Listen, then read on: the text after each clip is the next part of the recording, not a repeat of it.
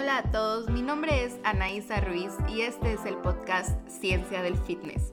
Aquí discutimos y analizamos evidencia científica sobre el fitness, la nutrición y el bienestar en general para que tú puedas ser la mejor versión de ti mismo dentro y fuera del gym. Muchas gracias por estar aquí. El día de hoy tenemos un nuevo episodio. Comencemos. Hola a todos y bienvenidos a un episodio más de Ciencia del Fitness. Este episodio te lo estoy grabando ahorita porque sé que todos estamos en un tiempo de mucha incertidumbre, en un tiempo de crisis y quería compartir con ustedes los seis puntos más importantes o en los que yo me estoy enfocando más para hacer de este tiempo de crisis un tiempo de crecimiento personal y simplemente un tiempo para estar bien con nosotros mismos, y para no sentirnos estresados o ansiosos con todo lo que está pasando a nuestro alrededor. Quiero compartir las seis estrategias que yo estoy utilizando en estos tiempos de crisis para sobrellevarlo lo mejor posible. Yo sé que para todos nosotros puede ser un tiempo de mucha ansiedad, de mucho estrés. Incluso para mí es muy difícil estar en la casa todo el día, pero quiero compartir con ustedes seis puntos en los que deberían de estarse enfocando durante estos tiempos. Entonces vamos a comenzar y el primer punto es tener perspectiva. En estos momentos siempre es importante recordar que la prioridad número uno es la salud. Hay que aceptar lo que tenemos y hay que agradecer lo que tenemos porque seguramente hay alguien que le está pasando mucho peor que nosotros. Así que yo los invito a despertarnos cada día y ser agradecidos con todo lo que tenemos. El número dos es replantear tus metas. Yo sé que este es un podcast de fitness y probablemente la mayoría de las personas que me esté escuchando ahorita tienen metas fitness, si tienen la oportunidad de seguir con las metas que tienen adelante, pero yo los invito a replantearlas y a no tener metas que nos exijan tener un estrés adicional en nuestras vidas. Por ejemplo, me refiero a que si ese es un momento donde debemos de estar en casa, donde los gimnasios están cerrados, donde ir al súper, a veces, por ejemplo, aquí en Estados Unidos, realmente hay veces que yo voy al súper y no encuentro huevo o ya van varias semanas que no he encontrado arroz. Si no se puede, no se puede. Hay que replantear nuestras metas y les voy a contar lo que yo he estado haciendo. Obviamente yo voy a entrenar al gimnasio, entreno pesado, mi meta siempre ha sido construir músculo y ahorita la, la verdad es que no puedo. La verdad es que no tengo acceso a pesas y honestamente es muy difícil construir músculo si no tienes pesos pesados que cargar. Entonces, mi meta ahora es enfocarme a otras actividades que desarrollen diferentes capacidades en mi cuerpo. Por ejemplo, yoga, por ejemplo, tratar de trabajar más en coordinación, en movilidad, en flexibilidad y realmente utilizar este tiempo para poder ser mejor en otras cosas. Mi número tres es tratar de encontrar una rutina para las mañanas. En estos tiempos de incertidumbre, la mayor causa de ansiedad y la mayor causa del estrés es que no sabemos qué es lo que va a pasar. Entonces, teniendo una rutina todos los días, eso nos da un poquito de control y eso nos ayuda a más o menos tener una mejor estructura durante el día. Yo los invito a tener un plan para todos los días que se levanten. Igual ya están haciendo su rutina y ni siquiera se dan cuenta. Por ejemplo, mi rutina, me levanto, me tomo un café, desayuno y, por ejemplo, medito 10 minutos. Entonces, traten de pensar en hacer algo así, como algo constante que hagan todas las mañanas. Igual, si no hay posibilidad de hacerlo, háganlo en las noches, una rutina antes de dormir hagan una en la mañana y otra en la noche, no importa. El chiste es tener algo que tú sepas que pase lo que pase, ahí está tu control y ahí está tu seguridad. traten de encontrar una rutina en la mañana que los haga sentir con energía, que los haga sentir bien para el resto del día. Mi número cuatro es mantenerse activos. ¿Y a qué me refiero con mantenerse activos? Me refiero a solo muévanse. Hay que encontrar alguna manera de estar activos durante el día por salud y por salud mental. Entonces, ¿cuál es mi opinión? Mi recomendación es al menos salir a caminar 10 minutos al día. Con que salgas a caminar y te dé el sol un poquito, un poquito más de vitamina D, te vas a sentir mucho mejor durante el resto del día. Obviamente siempre siguiendo las reglas de mantener distancia con otras personas, pero hay que tratar de movernos, hay que tratar de hacer cosas diferentes.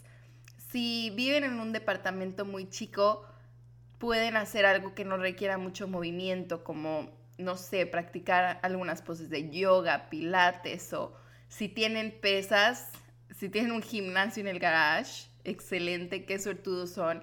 Pero si no, por ejemplo, yo no lo tengo y la verdad es que me he vuelto muy creativa en estos tiempos. Agarro galones y con galones de agua hago mis entrenamientos como se, como se pueda. ¿ok? Traten de ser creativos, pueden llenar una mochila con libros y luego cargar la mochila o, o yo no sé, lo que encuentren pesado lo cargan. si tienen igualmente bandas de resistencia, atórenlas en la puerta, atórenlas en el barandal, no sé, cosas así. Si somos creativos, yo les prometo que pueden encontrar un excelente entrenamiento. Ahora, como dije antes, la realidad es que muy probablemente no, no podamos crecer eh, a la misma velocidad como creceríamos si estuviéramos en un gimnasio. Mi consejo es que se concentren en la intensidad. ¿Se acuerdan? Eh, yéndonos atrás en mi episodio sobre la hipertrofia, yo mencioné que hay diferentes pilares para la hipertrofia. Uno de ellos es la carga y los otros dos van a ser el estrés metabólico que inducimos y la intensidad. Entonces es muy importante que cuando no hay carga, nosotros sigamos entrenando con intensidad y generando un estrés mediante un incremento en el volumen, o sea, más repeticiones. Así que sí se puede mantener el músculo siempre y cuando sigan entrenando intensamente, manteniendo repeticiones. Mi punto número 5 es la nutrición yo los invito a que en estos momentos de incertidumbre sigan comiendo como siempre han comido.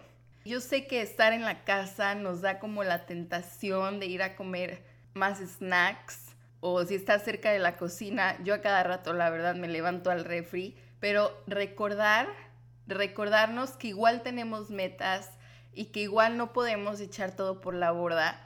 Así que tratemos de mantener la dieta que siempre hemos llevado lo mejor posible. Ahora pueden tener más snacks eh, saludables o bajos en calorías en la casa.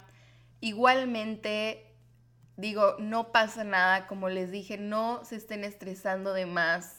Hay que tratar de mantener una dieta saludable. Y en este punto yo quería tocar em, en un mito que he escuchado muchísimo, que dicen cuál es la mejor dieta para el sistema inmunológico. Y la verdad es que yo no sé si hay una mejor dieta para el sistema inmunológico. Lo que yo opino es que una dieta saludable, ejercicio o actividad física es bueno para el sistema inmunológico y dormir. Entonces, no es tanto como qué dieta es la mejor, sino que come saludable. Incluye tus vitaminas en las frutas, en las verduras, tus minerales, tu proteína, tus carbohidratos, tus grasas saludables, todo eso, de, verdad, todo eso les va a ayudar para el sistema inmunológico. Y mi último punto es la salud mental. La salud mental es algo que voy a estar agregando un poquito más en este podcast. Nos vamos a enfocar no solamente a qué hacer para tener un cuerpo saludable, sino también qué hacer para tener una mente saludable. Y en estos tiempos, para poder mantener salud mental, realmente hay que tratar de estar un poquito más despegados de la tele, un poquito más despegados del celular, de YouTube, de no estar escuchando las noticias todo el día. Digo, sí es importante mantenernos informados, pero de verdad, si pueden, traten de al menos, digo, cinco minutos, seis, diez minutos de noticias y, y adiós, y hasta el siguiente día. Porque si nos siguen bombardeando con todas estas noticias, eso va a generar un estrés y una ansiedad increíble.